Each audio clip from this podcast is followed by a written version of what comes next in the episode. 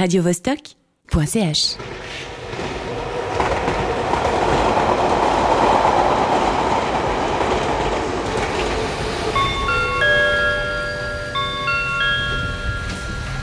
Départ pour Milan 10h47, Amsterdam 11h22, Istanbul 12h15. La planète bleue, départ immédiat.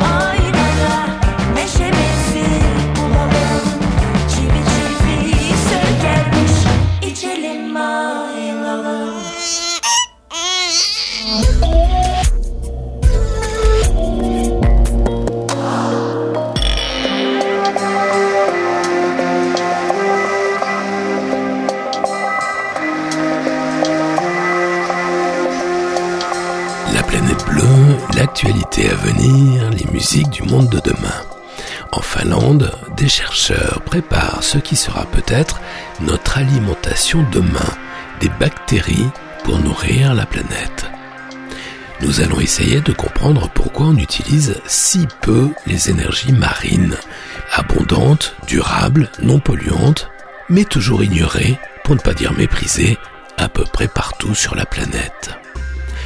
Nous allons voir que très bientôt, de nouveaux objets volants vont voir le jour dans l'espace pas trop lointain les avions spatiaux autonomes vont non seulement remplacer les navettes, ils seront multifonctions et multitâches.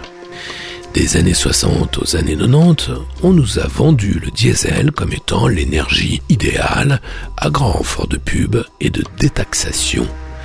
Est-ce qu'on ne serait pas en train de nous refaire le même coup avec la voiture électrique? Nous allons voir en quatre points pourquoi la voiture électrique n'est pas la solution miracle qu'on nous vend pour se déplacer sans polluer et nous allons découvrir le trésor enfoui de l'un des meilleurs percussionnistes du monde, le Cherokee Steve Sheehan. Le panoramique sonore va nous entraîner aujourd'hui des Pays-Bas en Turquie, de Suède au Danemark, d'Égypte aux États-Unis, du Niger en Algérie, de Suisse en Grande-Bretagne, d'Australie en France via le Maroc, générique complet du programme musical en fin d'émission. Rêvez l'avenir encore un peu sur la planète bleue.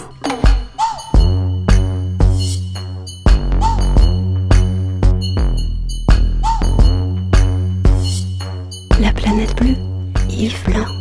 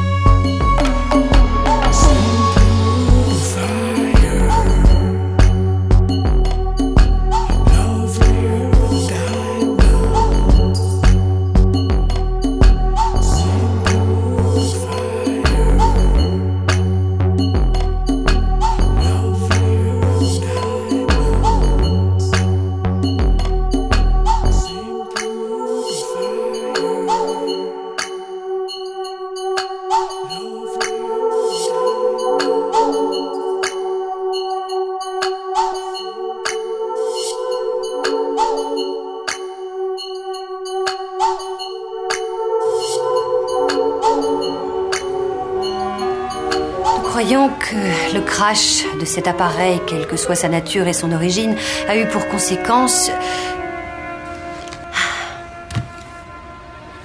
Je m'appelle Maurice Fletcher, je travaille à l'intérieur de la zone 51. J'ai assumé l'identité de Mulder à la suite d'une brèche dans le continuum espace-temps. Croyez-moi les amis, je ne suis pas lui. Ah, je vous adore les gars, je vous jure que c'est vrai, je vous connais, vous admire. Oui, vous êtes mes héros, regardez les foutaises que vous écrivez. Nous dévoilons la vérité. Oh, la vérité, bah voyons. C'est ça qui est le plus gênant avec vous. C'est que non seulement vous croyez les bobards que nous inventons, mais en plus, vous les diffusez. La planète bleue. Regardez-moi ça. Il n'y a aucun Saddam Hussein.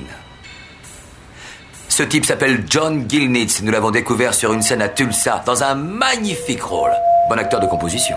Vous insinuez que Saddam Hussein est une invention du gouvernement? Non, mais je dis que c'est moi qui ai inventé ce type. On l'a mis en place en 79. Il brandit son sabre chaque fois qu'on a besoin de distraction. Ah. Si vous saviez, mes amis, combien de fois vos histoires m'ont fait rêver pendant que j'étais assis sur le pont. Quelles histoires? Navré, Melvin, mais c'est confidentiel. Ça suffit, taisez-vous.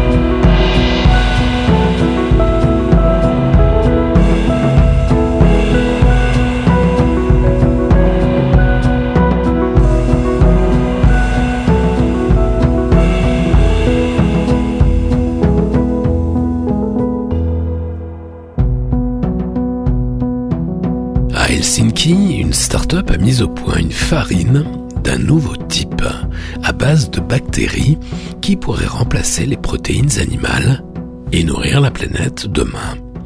La boîte finlandaise s'appelle Solar Foods. Elle prétend avoir trouvé une nouvelle manière de produire de la nourriture, pas moins. L'humanité ne sera plus dépendante de l'agriculture, du climat ou de la météo, affirme-t-elle. Nous sommes capables de produire des protéines naturelles à partir de quasiment rien d'autre que de l'électricité et de l'air.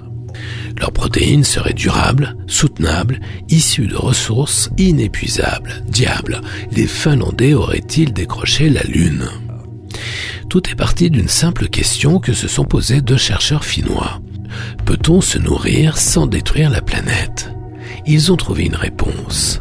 Le procédé semble simple. C'est de la fermentation comme pour la bière ou le vin. Sauf que les microbes ne sont pas nourris de levure et de sucre, mais de bulles de gaz carbonique, le fameux CO2, et de nutriments genre phosphore et calcium. Les microbes se multiplient pendant 2 à 3 jours. Le résultat est 20 fois plus efficace que la photosynthèse. L'électricité est également durable, produite par des éoliennes. C'est que, en Europe du Nord, il y a du vent plus que du soleil. Les micro-organismes ont été collectés dans les profondeurs des forêts finlandaises et le rendement est spectaculaire. Pour produire un kilo de soleil, cette nouvelle farine, il ne faut que 10 litres d'eau. Pour produire un kilo de viande, il faut 15 500 litres d'eau. Il n'y a pas photo. En outre, ne plus être dépendant de l'agriculture a beaucoup d'avantages. Moins de pollution, minimiser les risques de pénurie liés aux sécheresses, aux inondations, aux pandémies, notre système d'alimentation deviendrait moins vulnérable.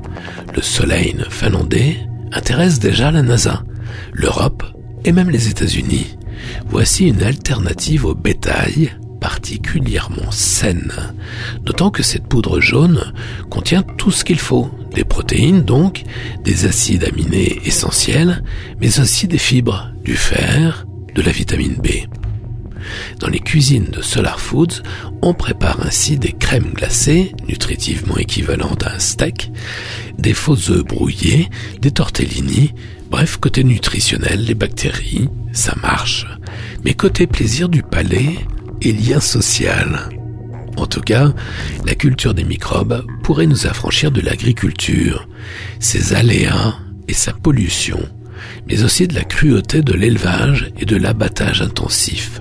Et elle pourrait permettre, en outre, de libérer toutes ces terres consacrées au bétail, pour les sauvager par exemple. Pas mal, non?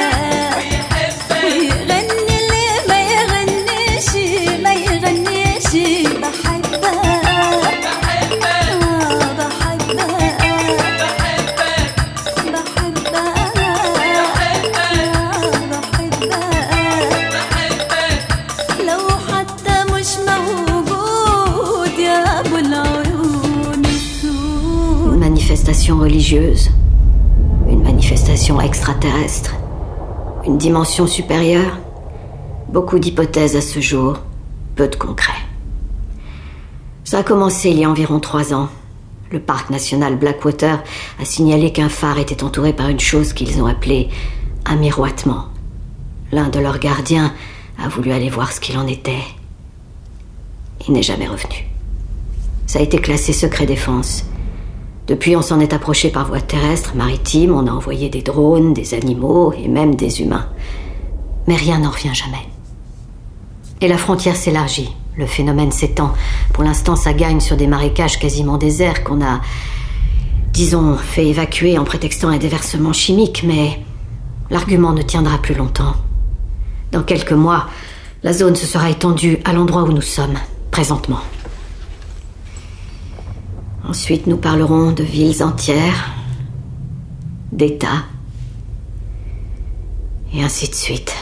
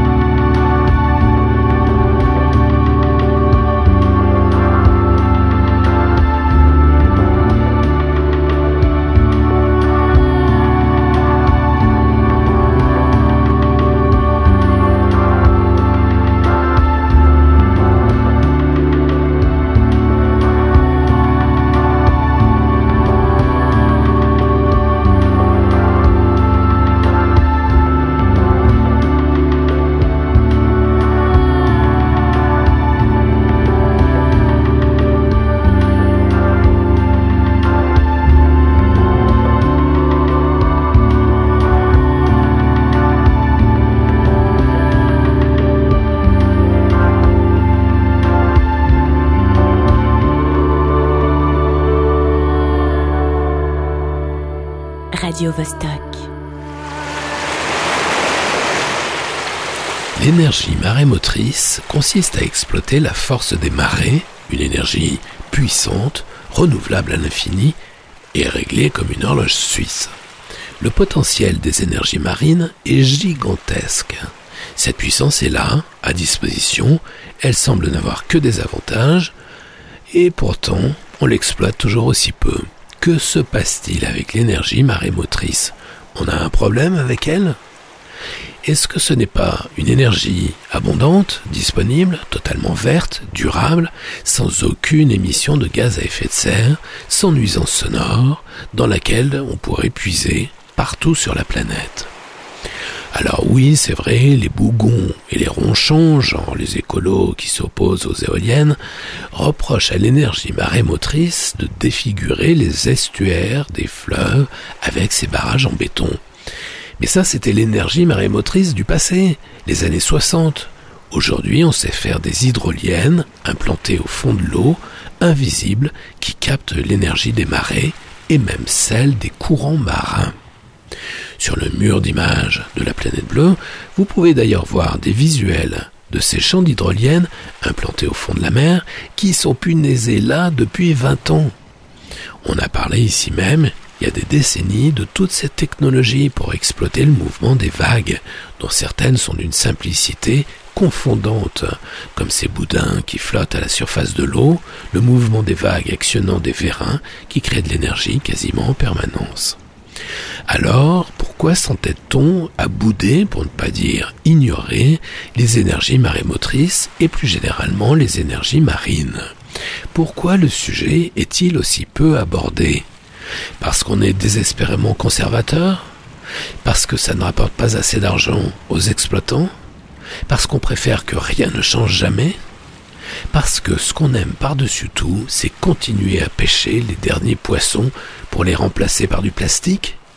Parce qu'on attend que la planète soit définitivement invivable pour commencer à investir dans les énergies vertes les hydroliennes ne seraient-elles pas le symbole du futur désirable à côté duquel on est en train de passer?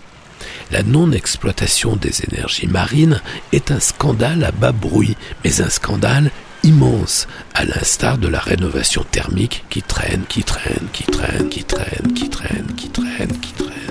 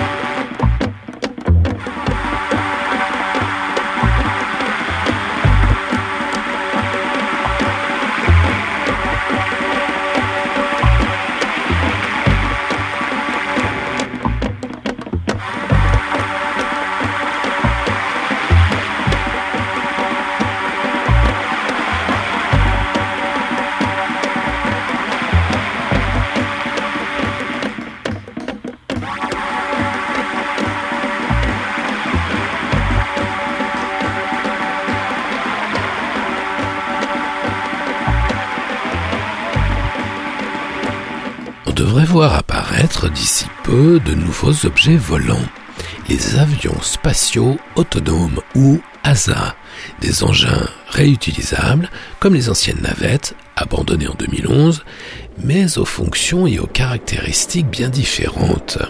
Ils seront mis en orbite comme un vulgaire satellite lancé par une fusée conventionnelle. Automatisés ou autonomes, en tout cas sans équipage, ils peuvent rester en orbite durant des mois, alors que l'autonomie d'une navette spatiale dépassait difficilement les 15 jours. La géopolitique de l'espace étant devenue primordiale, le projet intéresse évidemment les militaires, mais pas que.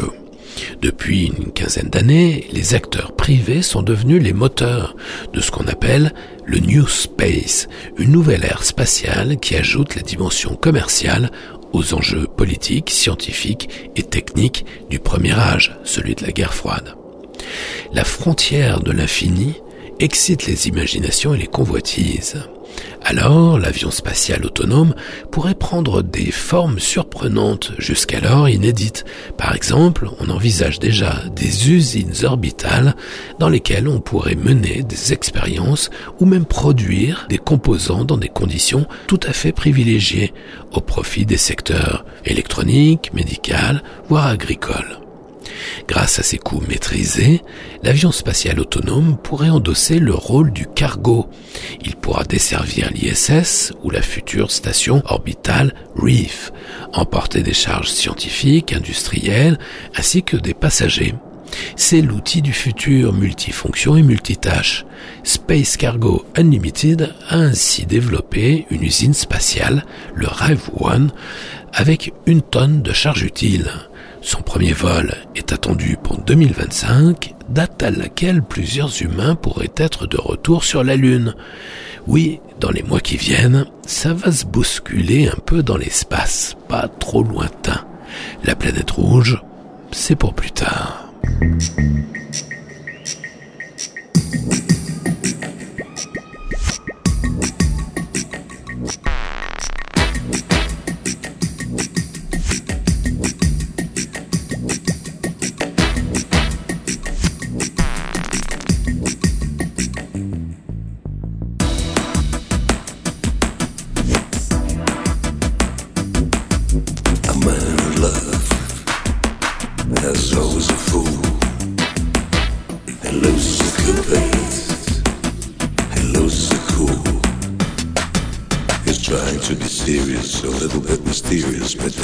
de vostra, vin seriosa.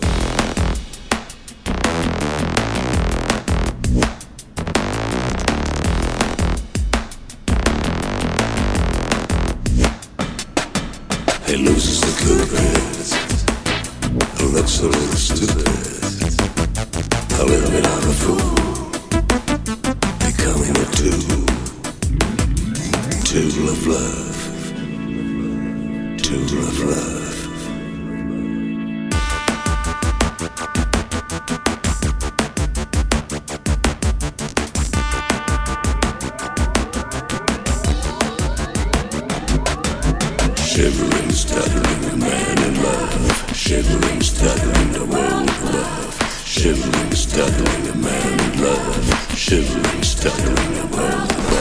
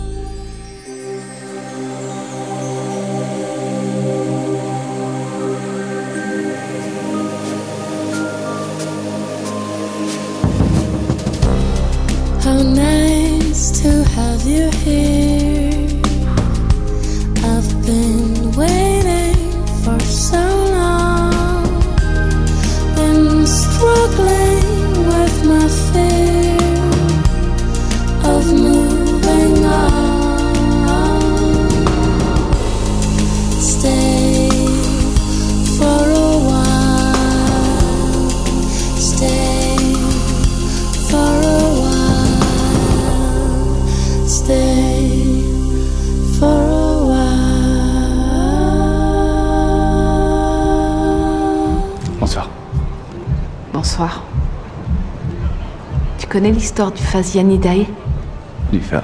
Non. Qu'est-ce que c'est? C'est un oiseau qui vit toutes les phases de l'existence en un instant. Il chante la chanson de l'amour, de la colère, de la peur, de la joie et de la tristesse. Tous ces sentiments mêlés donnent naissance à un chant magnifique D'où tu viens? D'une autre planète. C'est quoi le chant de cet oiseau? Je vais te le faire. Approche-toi.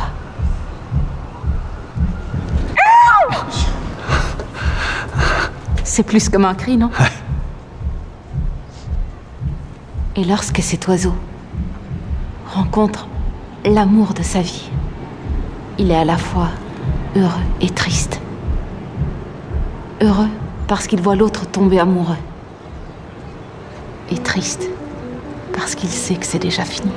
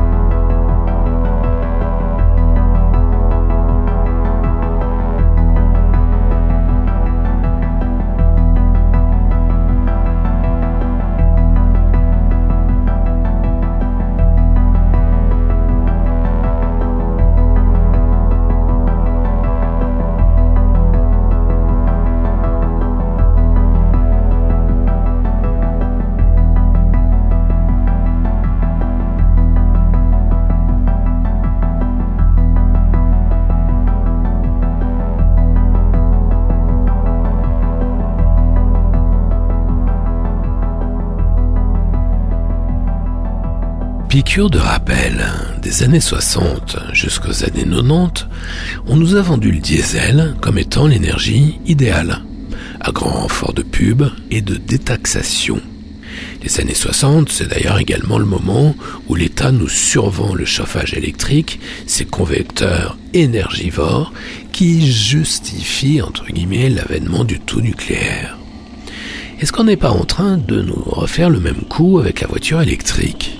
Les voitures soi-disant vertes sont-elles aussi vertueuses qu'on voudrait nous le faire croire Dans l'ingénierie et dans l'écologie, beaucoup d'experts doutent que la voiture électrique soit propre d'une part, et soit une solution d'avenir, d'autre part. À en croire les experts indépendants, la voiture électrique ressemblerait plutôt à une forfaiture historique. Est-ce que le grand consensus entre l'État, l'industrie, la pub et l'air du temps nous protège des grandes escroqueries et des grandes âneries Rien n'est moins sûr. En quatre points, voyons pourquoi la voiture électrique n'est pas la solution miracle qu'on nous vend pour se déplacer sans polluer. Premier point. La voiture électrique pollue. En sortie d'usine, avant même d'avoir roulé, la voiture électrique a une empreinte environnementale supérieure à celle d'un véhicule thermique. Pourquoi?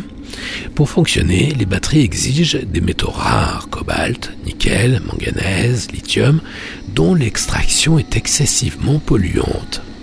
Sans parler du cuivre, selon Marco Daturri, chercheur à l'université de Caen, au rythme actuel d'extraction, dans 20 ans, nous aurons consommé quasiment tout le stock de cuivre disponible sur Terre. Deuxième point. L'électrique n'a d'intérêt écologique que pour les voitures légères. Zéro pointé pour les SUV électrifiés, 40% des ventes actuelles. Troisième point, la voiture électrique n'est vertueuse que sur de courtes distances. 4. Dans l'offre globale de mobilité, il faut évidemment repenser le tout voiture, la priorité totale accordée à l'automobile, électrique ou non, un choix qui remonte aux années 60, parfaitement inadapté aujourd'hui. D'ailleurs, il conviendrait de revoir également la majeure partie de l'offre transport collectif. Radio Vostok.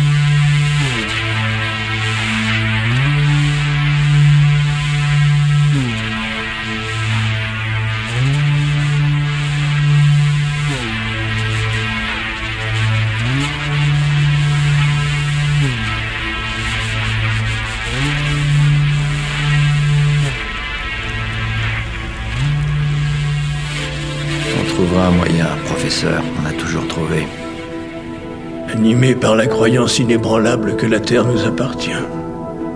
Elle n'est pas qu'à nous, non. Mais on y est chez nous. Il y a dans l'atmosphère terrestre 80% d'azote, d'azote que nous ne respirons même pas, contrairement à ce fléau. Et à mesure que celui-ci prospère, notre air reçoit de moins en moins d'oxygène. Les derniers terriens qui ne seront pas encore morts de faim ne manqueront pas de mourir étouffés. Et la génération de votre fille sera la dernière à survivre sur Terre.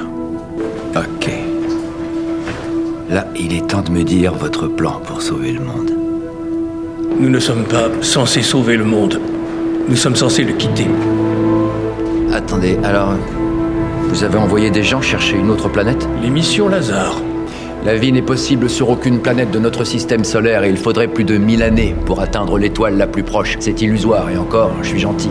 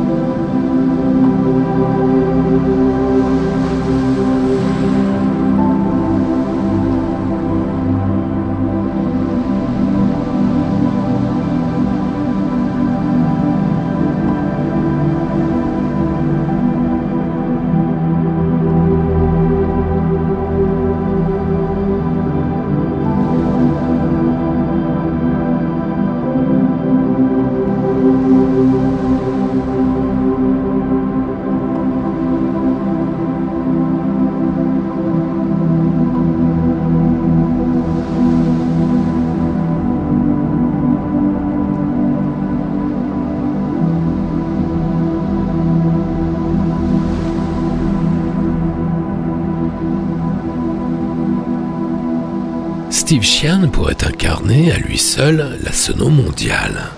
Père indien cherokee, mère française, il grandit en Floride, fait ses études en Suède et débarque en France à la fin des années 70. Ses albums solo sont des carnets de voyage, d'immenses travelling sonores à travers des contrées lointaines. Il joue d'une multitude d'instruments rapportés de ses périples au bout du globe. Il est aussi un compositeur hors pair, sculpteur de matière sonore, peintre de cartes postales chatoyantes. Steve Sheehan est un aventurier. Il cherche, il tente, il croise, il expérimente, il tâtonne, loin des chapelles et des conventions. On le sait moins, mais il est aussi un fin bassiste. Il partage avec Boris Blanc de Yellow la malice de détourner les instruments et même les objets pour les rendre musicaux ou ludiques. J'ai connu Steve Sheehan lors de sa longue traversée du désert. À l'époque, personne ne s'intéressait à lui. Nous passions des heures dans son studio à écouter des instruments et des disques du monde. Ses commentaires étaient savants et généreux. Il m'a beaucoup appris. Aujourd'hui, il est considéré comme l'un des meilleurs percussionnistes du monde. Et je ne suis plus tout à fait le seul à le penser, puisqu'il a collaboré avec John Hassel, Peter Gabriel, Bob Dylan, Paul Simon, Suzanne Deim et Richard Horowitz, Raled et une poignée d'autres. Ce nomade savant, gourmand des sons d'ailleurs, chercheur de nouvelles frontières, m'avait raconté comment, au cœur du désert algérien, l'arrivée des paraboles satellites a balayé une culture séculaire en moins de trois semaines. La culture des Touaregs est orale, elle s'inscrit dans le sable. En fouillant les archives de la planète bleue, j'ai retrouvé un pur joyau enregistré en 1997 avec le chanteur marocain Youssef El Idrissi. Vous allez voir, un bijou, une œuvre chatoyante. Steve Sheehan sur la planète bleue.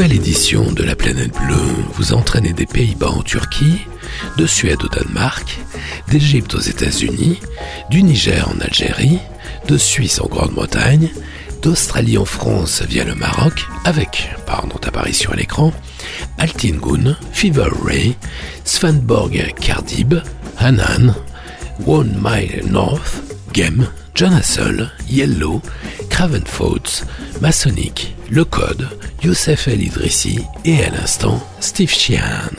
Retrouvez les références de tous ces titres et podcastez l'émission sur laplanètebleu.com.